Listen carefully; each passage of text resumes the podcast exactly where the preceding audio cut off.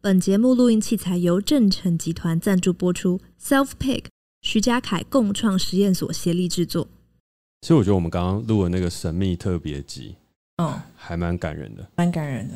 你刚刚有想要哭吗？有一度蛮想哭的，想到我们这接近三年的 Podcast 时光。这三年的风风，我刚刚没有，我刚刚只是过敏。对，我就说，你真的为了要维持你的 outfit，然后不把你的外套穿上。对啊，你是无袖，然后我是长袖。对啊，怎么讲？今天很热哎。没有，今天晚上会变凉啊？真的吗？对啊，今天晚上就会变凉，明天就会正式转凉了。什么？你都没有在？你是认真的吗？因为我都已经，我都已经把我的那个棉被换要换季了。没有，没有，没有，因为什么台风还是什么之类的，明天的气温骤降八度。八度啊，差不多。那今天有三十度吧？对啊，所以明天就变二十二度以下。哦，就我刚做 podcast 的那个年纪，二十二岁。呃，对对，差不多。我马上把它拉回来了。对，你再过不久就三十了。没有啊，我才刚二五哎。我跟你讲，二十五岁后的生命是飞逝的，飞逝啊！真的，时光飞逝，岁月如梭，就如同我们的世代登出 T 的早鸟优惠，在这一集上架的时候，应该只剩。两天，或是已经没有了。对，是到什么时候啊？我们的那个预购的，哎、欸，是预是是要预购吗？这个专业名词，对，预购，预购到什么时候？到五月底。可是我们的早鸟优惠是七天。哦、没有，我说我说是五月的最后一天吗？OK，五月的最后，所以会到双子座的那时候。对，欸、对耶。只有是不是有那个早鸟才有新盘可以？哎、欸，你看我又拉回来了。哎、欸，我真的觉得我好会主持哦。你还好，你都是误打误撞。没有，我没有误打误撞哎，因为这个就是跟那个我们没有在动。所以你要跟大家讲啊，我们前五十名的那个预购的人可以获得你免费解解解星盘，不是免费啦，就是可以有一个抽奖的机会。抽奖可以获得你解有几个机有几个机会？一个是解星盘，呃，讨论星盘啊、嗯，另外一个是抽残卡。对哦，OK，我蛮推荐的，因为五十里面有两个人，一个是星盘，一个是残卡啊，才两个人哦。哎、欸，我解这个超爆累，我解这个平均每一个都要解半小时以上，嗯、是这样子。对啊，而且我上一次在共创市集解解完之后，所有人都是哇，这吧，我一直惊叹。我我我有给给你解过，我觉得你真的蛮厉害，因为你很会讲。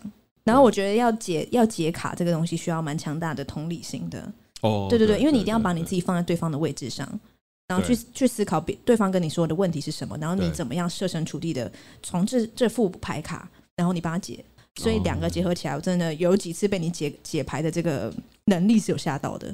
感谢，就觉得哎，蛮屌的这样。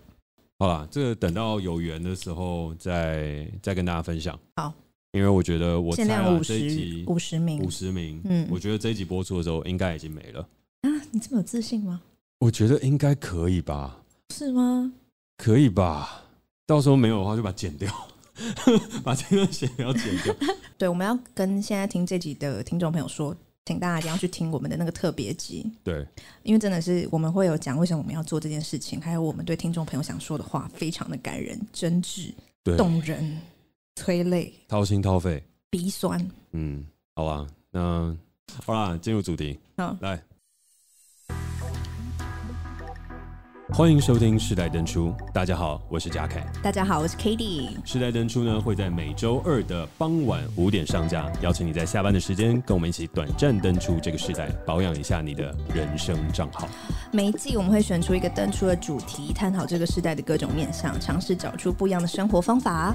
而这一季我们所要登出的主题是关系。没错，而今天呢，我们要讨论的主题是相爱。到底是亲密有见好，还是亲密无间？还是亲密无间道？你有想到我要出？哎、欸，那个帮我罐头笑声，这个一定要帮我后置罐头笑声，因为我真的笑不出来。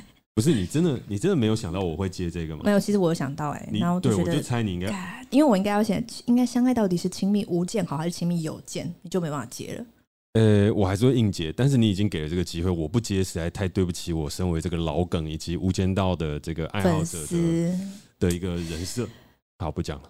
所以，相爱到底是亲密有间好，还是亲密无间呢？我们请解答。好，因为其实我是用相爱，但其实我我想要讨论的不是只有爱情啊，就是我觉得友情也是我蛮想讨论的，这样。然后，其实我在去年十一月的时候，又进行一场断网，也就是我们网络科技篇的最后一集。就是大家如果有听到的话，有一个我的七七天断网日记。嗯，然后其实那时候我们就有办线下活动，刚好是那一季结束我们的听友会。没错。然后我就在那天的听友会，我就直接说，我发现就是。呃，当我没办法随时联网的时候，我只能用简讯跟别人联络的时候，我就会发现生活就是我跟别人距离变得比较大。就比如说，我平常用 Line 的时候，我想要联系到谁，我就可以联系到谁。嗯，那就是我们的联络的间隔是很近的。嗯，但是当我呃没有联网的时候，我可能传一封简讯，然后这封简讯可能会三四个小时后才会得到回复，这样。对。然后我就第一次感觉到，我跟就因为我有一个好朋友，我们是每天都会传讯息的。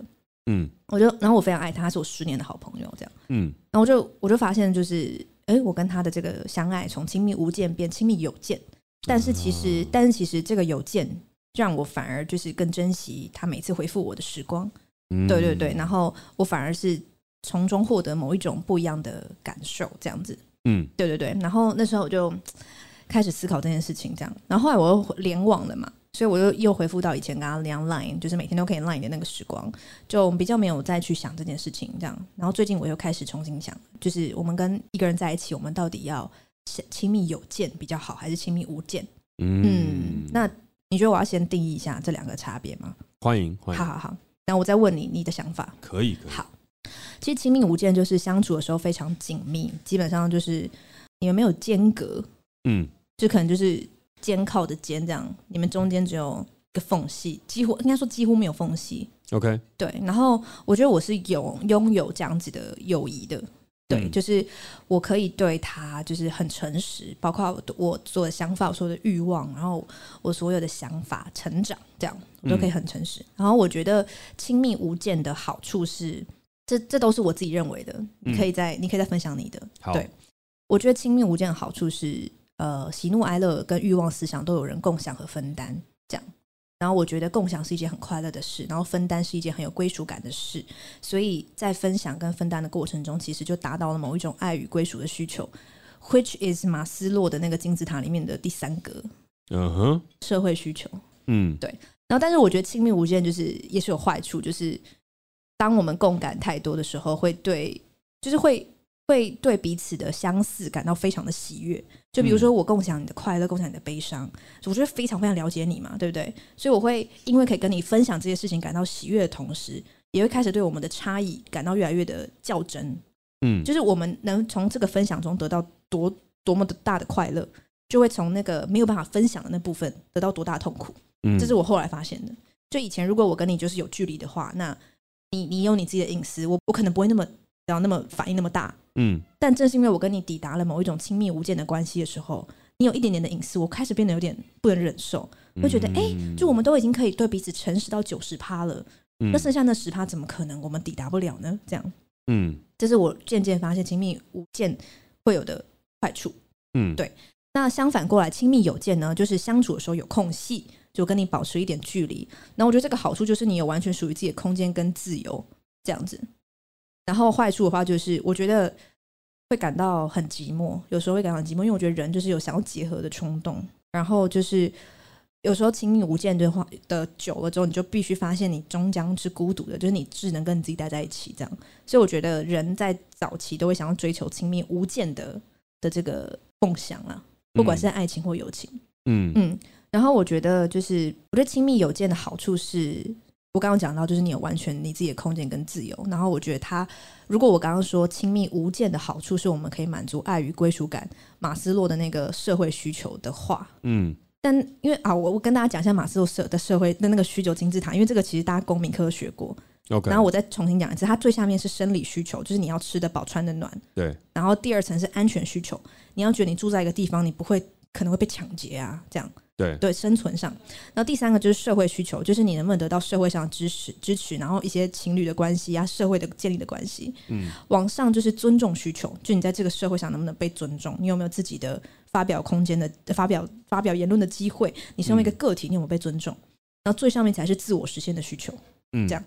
然后我觉得就是亲密无间，它最终能抵达的就是就是社会需求，就是爱与归属，我们的连结。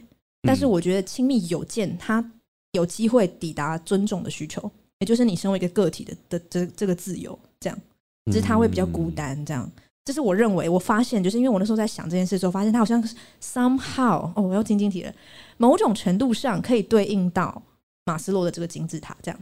所以依据我现在这样子分析，你认为就是亲密邮件好还是亲密无件好？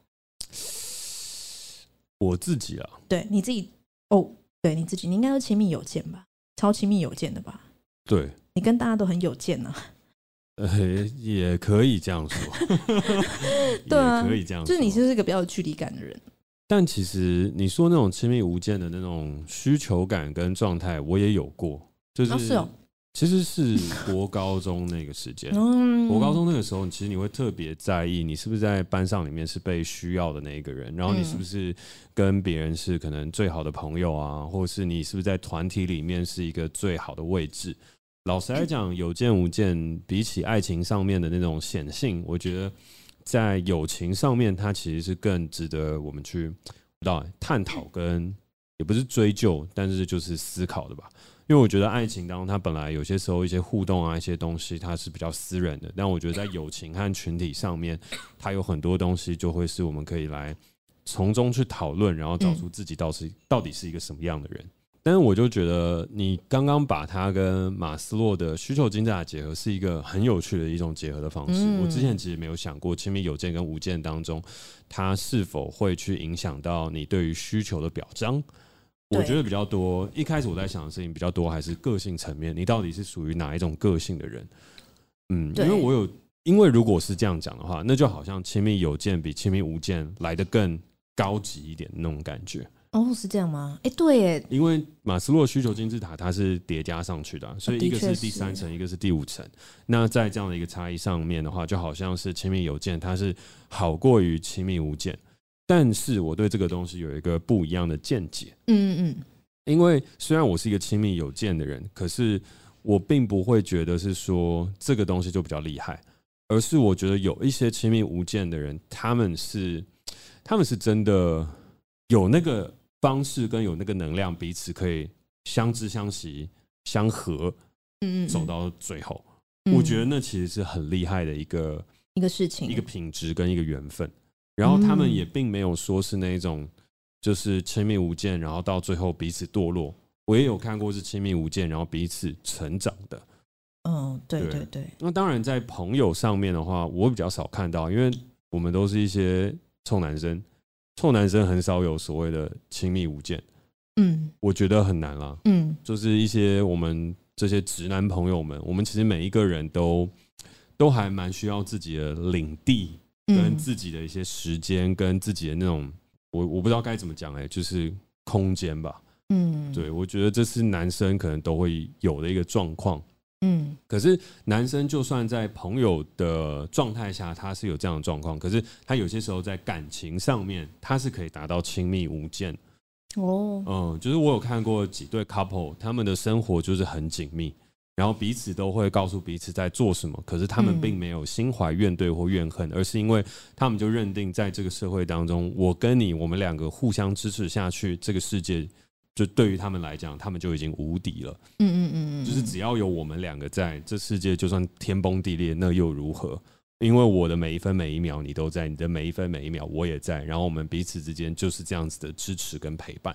嗯，那我就觉得他们就是一种亲密无间当中的一个很高的品质跟水准。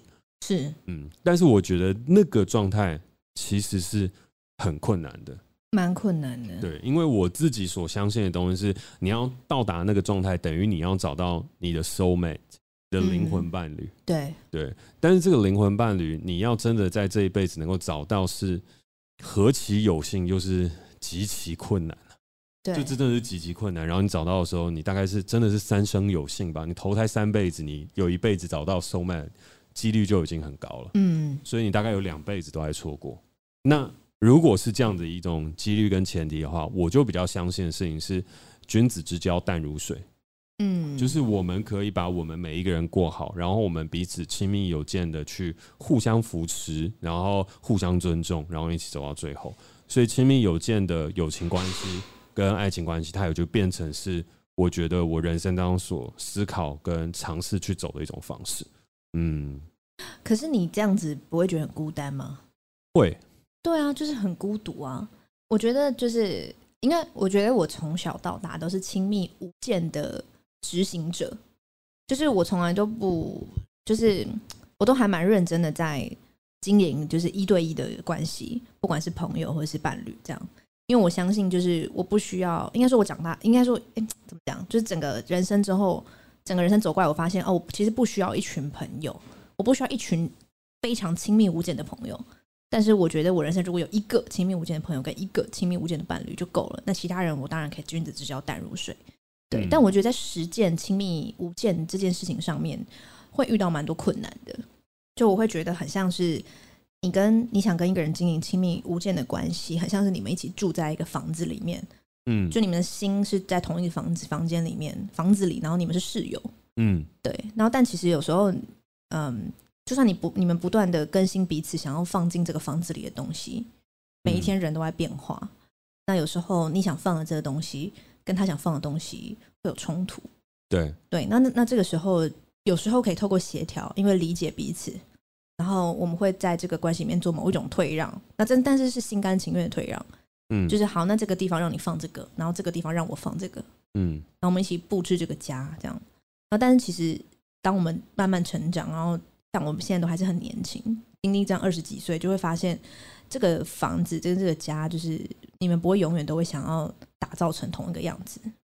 然后你们想放的东西，有可能你们就是没有空间，你们就是必须换到更大的地方去住。可是现在你们的心或是爱人的能力没有那么大，没有办法去换到一个更大的地方。这是我最近蛮大的体悟。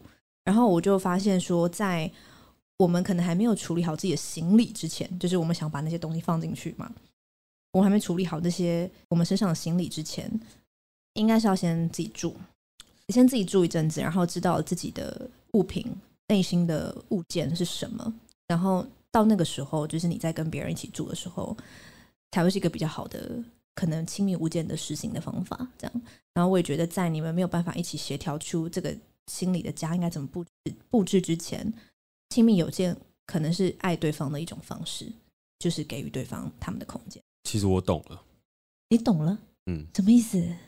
我懂我为什么不要亲密无间的关系。OK，你说，因为我大概在。我刚刚一直在努力回想，我一边听一直在努力回想，因为我觉得你讲的其实很好，其实你是乐观的哦，我是乐观的，你是乐观，你对亲密无间、追求亲密无间的这一个关系，你依旧没有放弃。对，我不想，我其实蛮不想放弃的。然后你觉得它还是有可能会存在？我觉得在你的这辈子里面，我觉得有可能。嗯，但我觉得可能你是比较悲观的吗？对，我觉得在我的身上，我觉得我已经做不到了。哦，什么意思啊？就是我应该是第一次体验到这个事情是在高中的时候，嗯，然后那个不是爱情，那个是友情。就是我高中的时候，其实我很努力的活好我自己，嗯，就是从国中一个小胖仔，然后到高中那时候，我终于变瘦了一点点，然后呢，终于知道怎么样跟大家相处，嗯嗯嗯，然后国中就是小废物、小胖仔一个，然后上了高中之后去当班长。然后后来去当学生会的会长，嗯，然后去参加很多社团，变成有一点类似，像是学校里面至少不能说风云人物，但是至少是大家都会认识，然后也都叫出名字的这样子的人，嗯嗯嗯。而在那时候一起一起一起玩、一起 hang out 的人，也就理所当然都是一些可能学校里面都蛮酷的一批人吧，嗯。而在这里面。我们有几个好朋友，可能是从高一一直到高二都很好，但是高一到高二会经历一个东西叫分班，就你会选择文组还是理组？嗯，你应该也有过吧？有，你们没有？我选理组哎、欸。哦，你选理组，你凭什么选理组？因为我文到不行，对不对？对啊，你文到不行，你凭什么？因为我那时候就是被那个这个教育体制压压抑啊。哦、你看这个下一季可以聊教育，好，因为那时候我们学校比较鼓励念理组，就理组的师资比较好。OK，然后我就把自己塞在一个。痛苦的地方，好但我其实文到不行。你应该要学习。我高二那时候，我就毅然决然选了文组，然后超爽的。班上只有九个人而已，哦、理组的那些班级都四五十、四十几个人。那这样还蛮亲密无亲密有间的，你们教室还蛮亲密有间的。哦、我跟你讲，空间很大。我们教室很爽。我们教室今天是排大十字形。明天就排一个法院审核审判席，然后后天就直接遇到不喜欢的老师，就直接把桌椅推到最后面，然后野餐，哎、欸，对，野餐。然后呢，接下来呢，有一天我就想说，哎、欸，可以带一个睡袋过去，然后把一个搭帐篷，搭帐篷。我、哦、那时候没有没有没有帐篷，那个太贵了。但是我们有把睡袋，然后拿雨伞，把它组成一个没有阳光的，就是休憩区这样子。到了，到了，还蛮爽的，蛮酷的。我觉得这个是推荐大家去念文组的好处啊！你去文组就有比较大的空间，你去理组那个空间很少。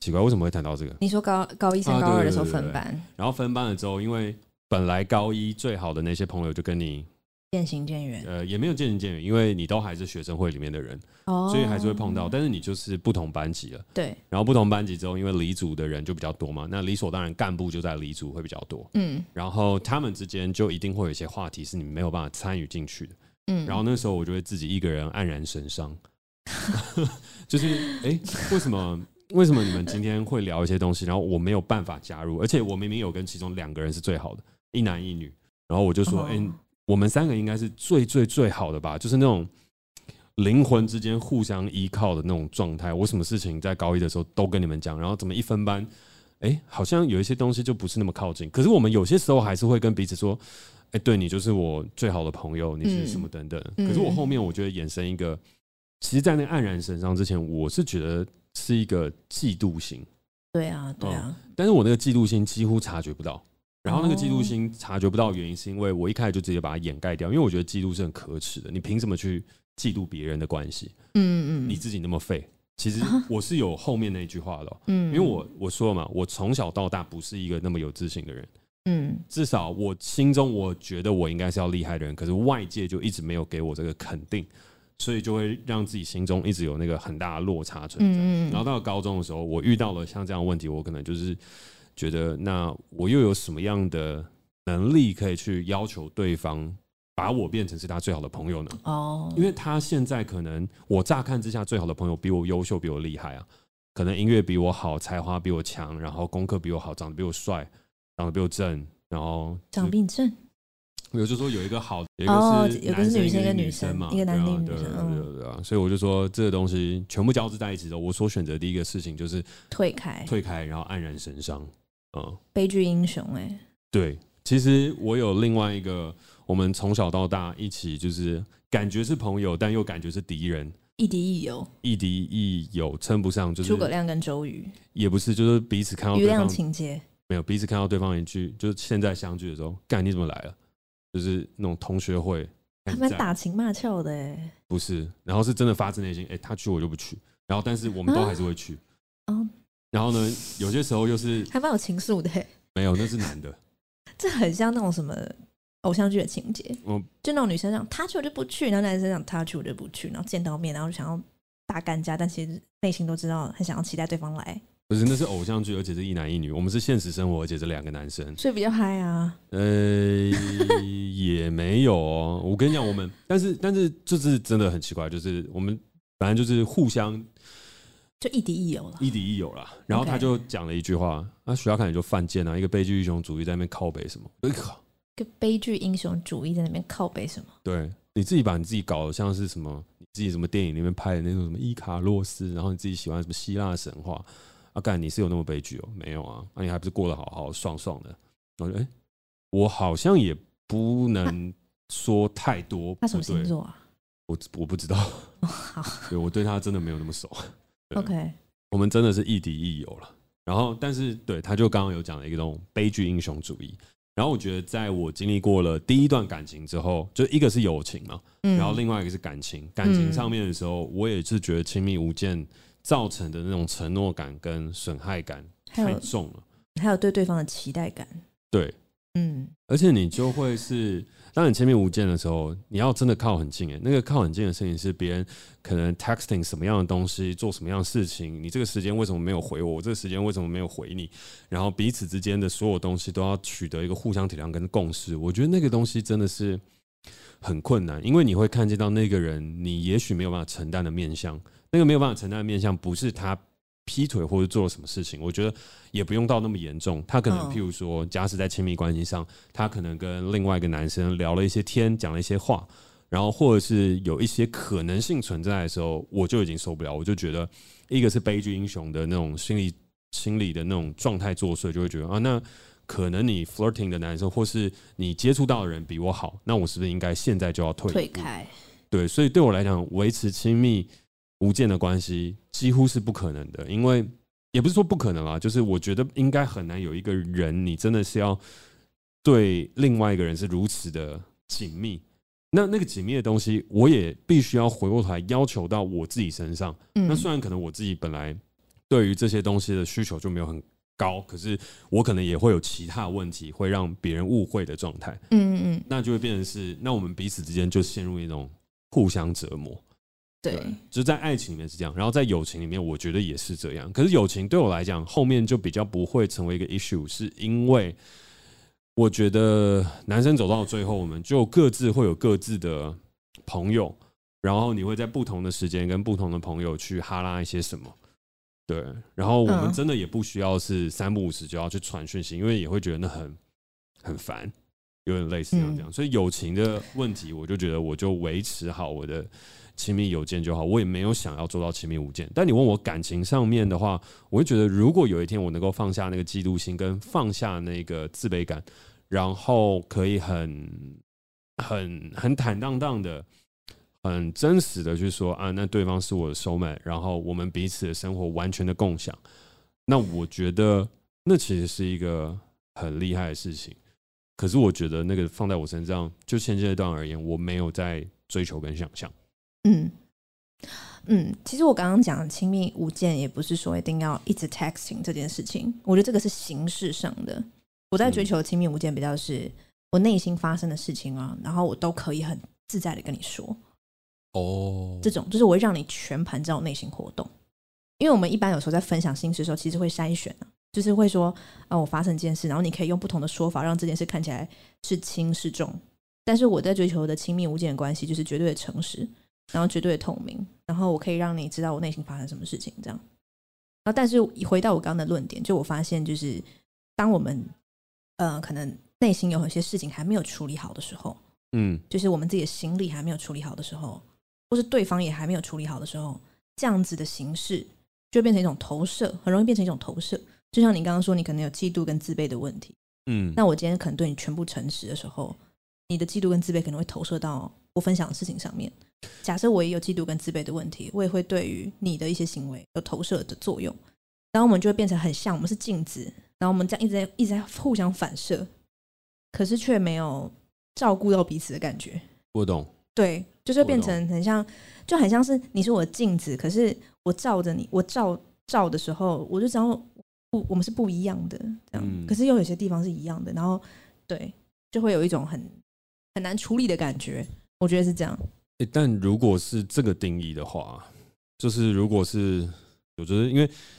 你刚刚在举一些例子的时候，它会是有很多的，譬如说可能是一些 texting 啊，跟无时无刻的分享，我可能比较 catch 到某一块的重点。这这个我觉得不重要，我觉得可以三四天联络一次。可是我三四天就告诉你我这这几天发生什么事，然后我都不会觉得，我都不会觉得哦，哪些事我不想跟你讲，我都可以很自在、很诚实的跟你说发生什么事。这样，如果是这样的话，其实我觉得我跟我的朋友是都亲密无间。啊，是哦。对，我这一次去。拍我不是前一阵去美国拍片嘛，嗯，就是拍那个 Inside Out 的时候，嗯，然后我就跟我人生算是最好的朋友，就我们当年就一起跨年跨了大概五六年还是十年，我忘了，直到他去美国之后，我才没有跟大家一起跨年了，嗯，然后我一去到那边的时候，我完全不会觉得自己有什么东西是不能跟他讲的，我把我说在台湾不能讲的事情跟我说，我会觉得好像被别人瞧不起。或是我觉得骄傲，全部的一切就在那天，我们就直接聊到早上六点。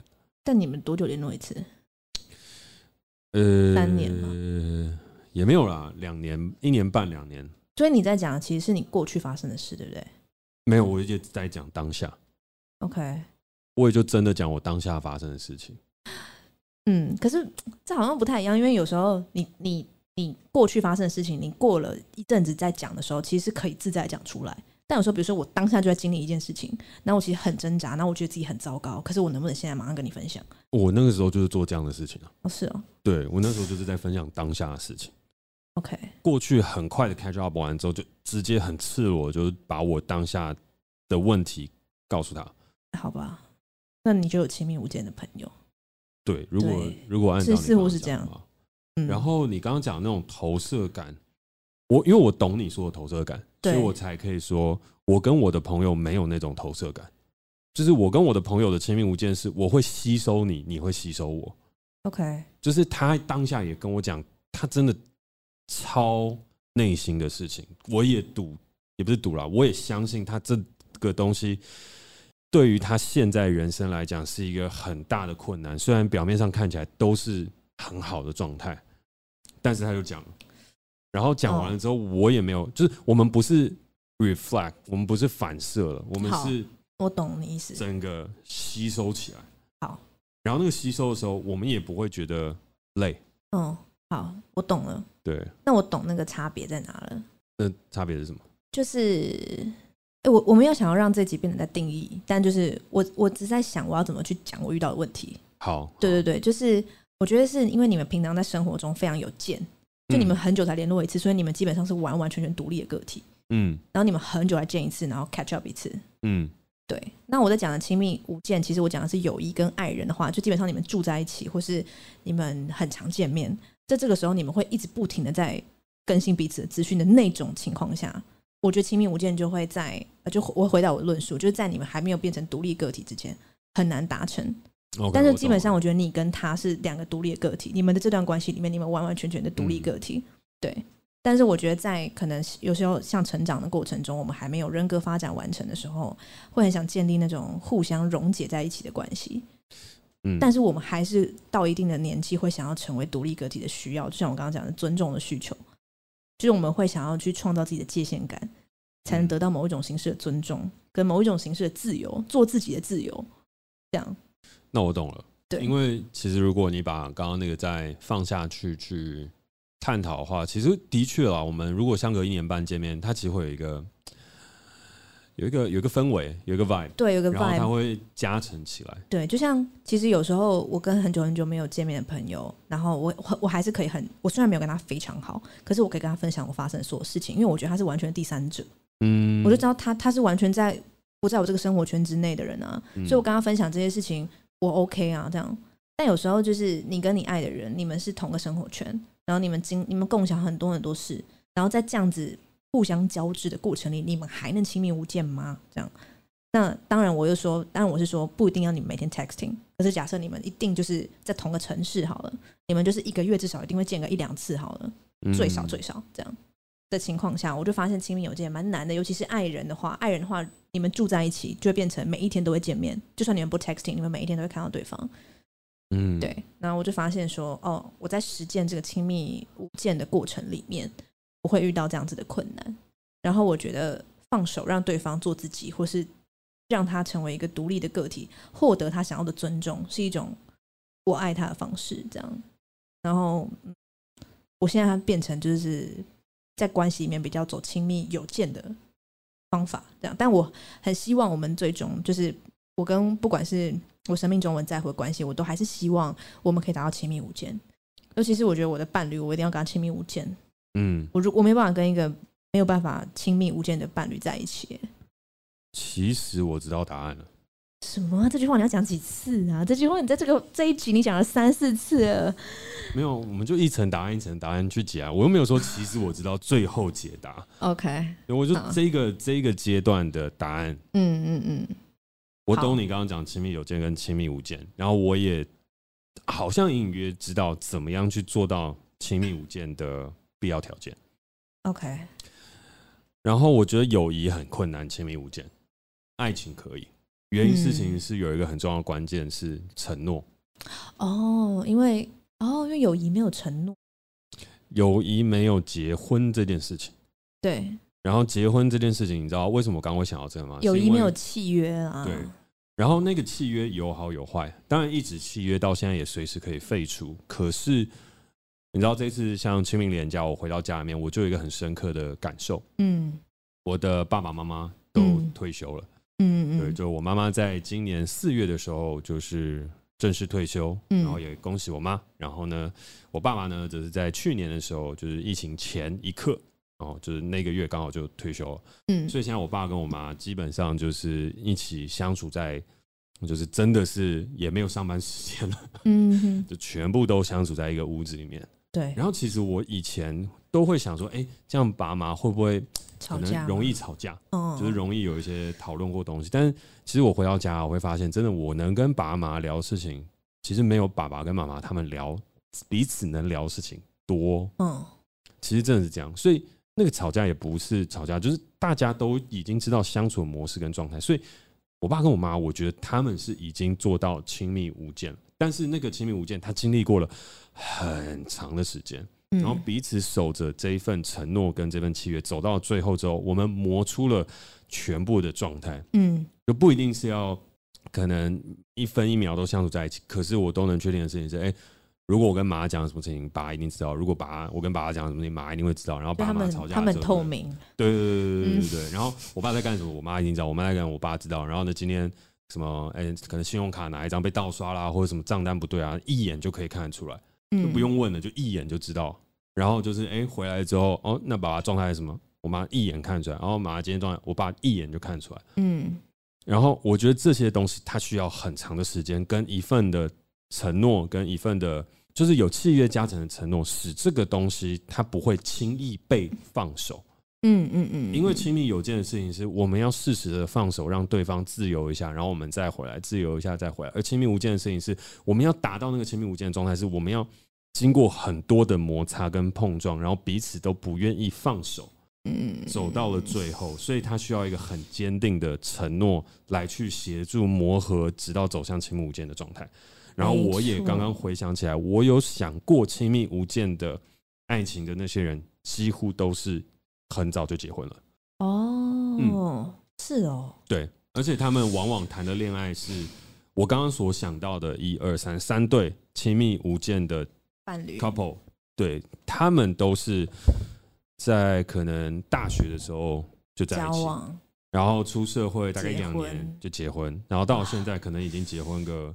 四五年了，哎，对，然后他们的生活对我来讲就已经有点类似亲密无间，就是你完全不会想象对方会去骗另外一个人，另外一人会去骗对方，嗯，然后也绝对不需要，而且那那些人真的是一坐下，哦，你刚刚在干嘛？哦，我你刚刚是不是怎样？然后然后什么等等的，就是对方在彼此眼中看起来是透明的，OK，完完全全透明的，对，但是他们前面也有磨合了。一段时间的，就我认识的其中一对，就是比较熟的一对的话，他们其实也磨合过，然后彼此也挣扎过，但是就是因为他们已经许下了那个承诺，说我们已经固定终生，所以他们往亲密无间的路线不断的前进。懂，嗯，就是他们在理性上跟感性上都有一个东西可以羁绊住彼此啊，对，然后就可以支持他们走向亲密无间。对，但友谊就比较难，友谊很难，因为友谊没有。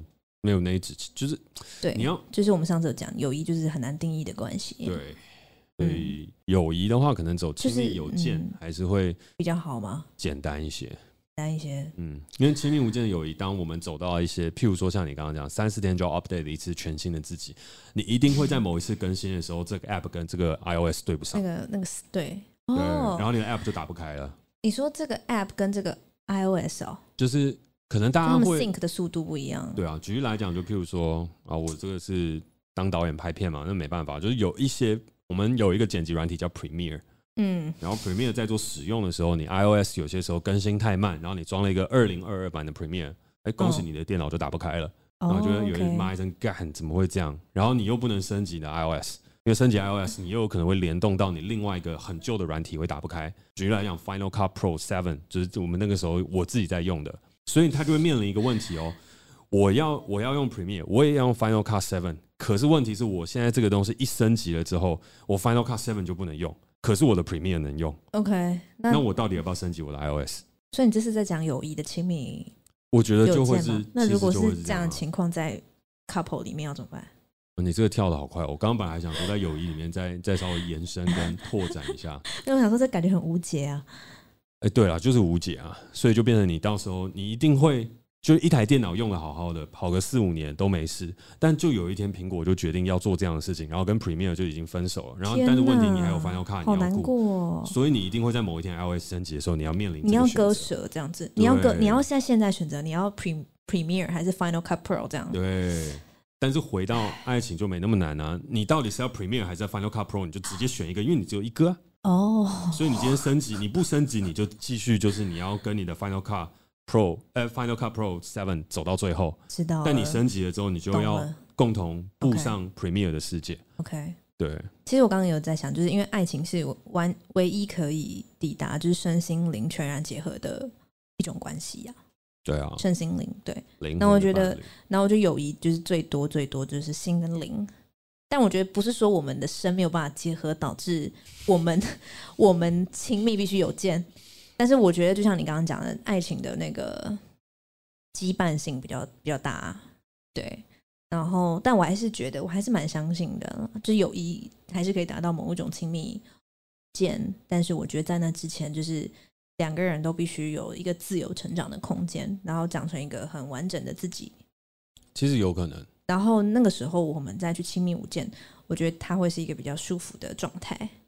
我觉得那个时间点，友谊的亲密无间会发生在什么时候？它会发生在我们一起成长完到了退休的时候，我们一起在附近买了一栋房子。剩下的退休生活就会是亲密无间的，一起常常去散步，这样遛狗遛狗。对，可能两对两对夫妻，然后一起遛狗，然后一起散散步，讨论一些年轻发生的事情啊，最近小孩啊，然后什么，每天都可以 update 啊，每天都过得很好。嗯，其实我是真的觉得会这样，因为我觉得我现在有些时候看我妈的朋友也是蛮亲密无间的，亲密无间的。我有一个很好的阿姨。她跟我妈现在就是亲密无间，他们两个现在还会相约去看电影啊？对，看什么咒吗？没有，那个太 那个偏偏可怕，偏可怕。他们都看一些蛮有蛮有氛围的电影，哎、欸，这样很棒哎、欸，很棒。虽然他们是他们是晚年才认识的朋友，就不是说从从从小就从年轻就认识的。没有啊，大概从工作的时候，我出生的时候就已经认识了，所以至少已经三十年了。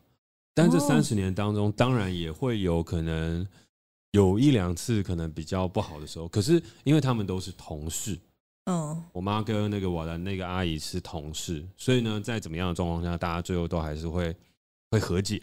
哦，然后和解了，对对对，然后会和解了之后，又在一起讨论很多的事情。然后到了未来，我们长大了之后，然后彼此都有更多的时间，他们自己就会相约去看个电影。然后到了现在，我妈退休之后，就是。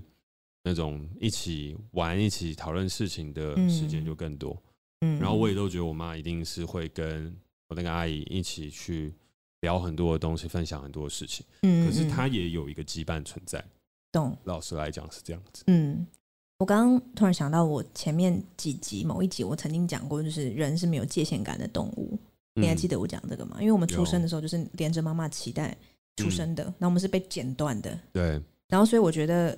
人在可能某一个年纪之前，都还是会有一种非常想跟别人结合的冲动。在你自己这个人的个体还没有成型之前，你总是会觉得你自己的期待好像要连到某一个人身上，你没有办法相信你自己可以滋养你自己所需要所有的养分。嗯，对。所以，但那个时候的这样的结合，就会变成一种互相就是依靠，然后某一方供给某一方那种比较是。呃，供需供需那种感觉，嗯，对，就是我需要这个，你给我。但如果我需要这个，你不能给我的时候，我们可能会有一些危机，对。嗯、所以我觉得，就是人去建立界限感，是每个人人生一定都有的课题，只是每个人或早或晚。对对。然后我觉得，当我们每一个人都有一个界限感，长出自己的一个界限后，嗯。它就会变成，就是比较不是期待跟期待之间的那种互联了，嗯，比较是我这个形状跟你这个形状，我们可以拼凑成一个可能很完美的几何图形。哦，我觉得会变成这样子。然后那时候其实也是某一种亲密无间。那就像你妈的那种晚年的时候，我们都已经有一个，我人生已经走过很多，我们有一个自己的形状、自己的底蕴了。然后我不会因为没有你，然后我就怎么了？但是我有你，我的生活会非常非常非常的好。这样，所以我觉得。关系是变化，会流动。就算曾经亲密无间，然后哎，对，然后到亲密有间，不代表没有办法走回亲密无间。所以这有点像是见山是山，见山不是山，见山又是山的过程。嗯、后来的亲密有间跟当初的亲密有间不会是一样的状态，嗯、但是会是一个更你知道心境上更不一样的状态。哎，你是说无见有见？哎，对了，无见有见无见，对，所以是两个无见，两个无见，其实乍看都无见，但乍看是无见，但是完全不一样的无间，对对对对对，对，心境不同了，对，心境不同。然后我觉得我可能说是有幸在，可能我觉得我现在可能还是有一点点期待吧，但是期待，我只期待是那个妈妈那个期待，还是有那个期待还没有。还没有还没有完全断开，然后我有幸在这样子的时候遇到可以跟我一起，就是像我们互相是彼此的，就是我们互相在同一个子宫里面互相滋养对方的的的朋友或是伴侣这样，嗯嗯，然后我觉得就是嗯，就是我现在已经觉得哦，就算我们现在必须亲密有间，但也没有关系，因为我觉得这是一种我们陪伴或者我们让彼此自由跟成长的方式。嗯，然后我很期待我们再次那个期待 是 looking looking forward 的那个期待，我很期待我们再次亲密无间的那一天。这样，好，嗯，那就祝福你，对，祝福我。我现在是要自己就且自展期待自己努力存活那个现在会啦，你会变得更好的一个人，我相信。谢谢，加油。好，谢谢。哇，你的结论都已经做的这么棒了，我觉得有很棒吗？我觉得蛮好的啊。是哦，对啊，就是。因为提出这个题目在讨论的时候，我就在想这一集的结尾到底会是什么？可是我觉得你刚刚结尾结尾的很好，就是一个见山是山，见山不是山，见山又是山。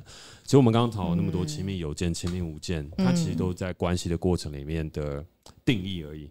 对，而关系它会一直不断流动跟变化，会一直不停的变化。嗯，然后这个每一次的变化，乍看之下好像你们就只是在一起，分开又在一起，那到底有差吗？嗯，其实差蛮多的哦。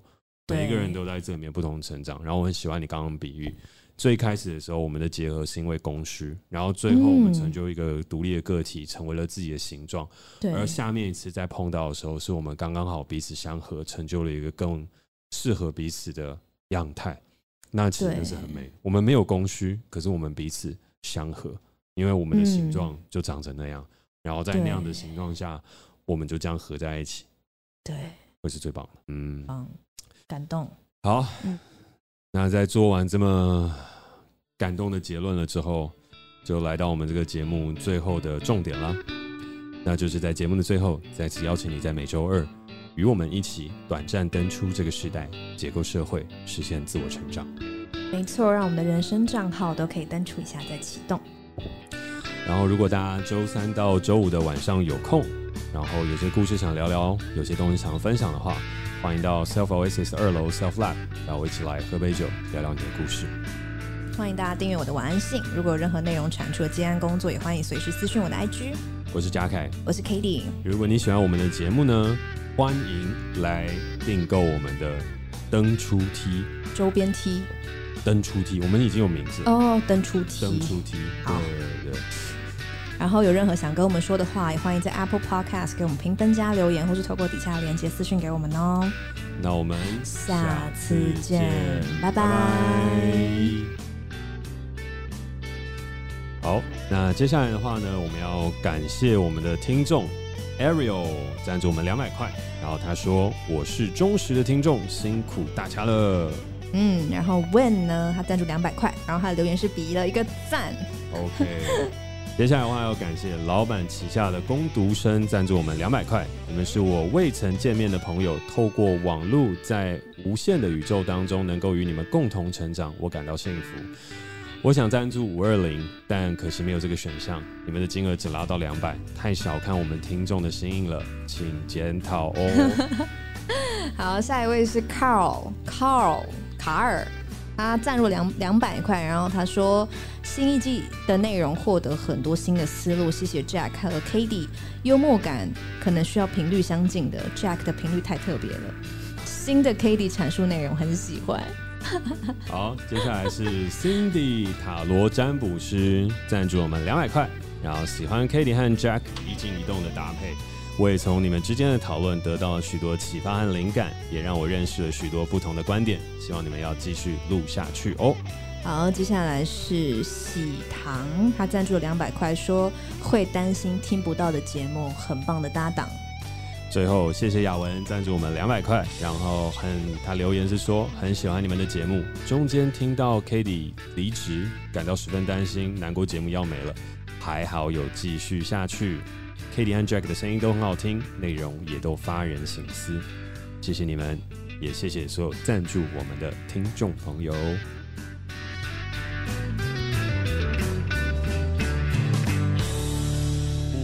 哦，好刚好哦，刚刚好。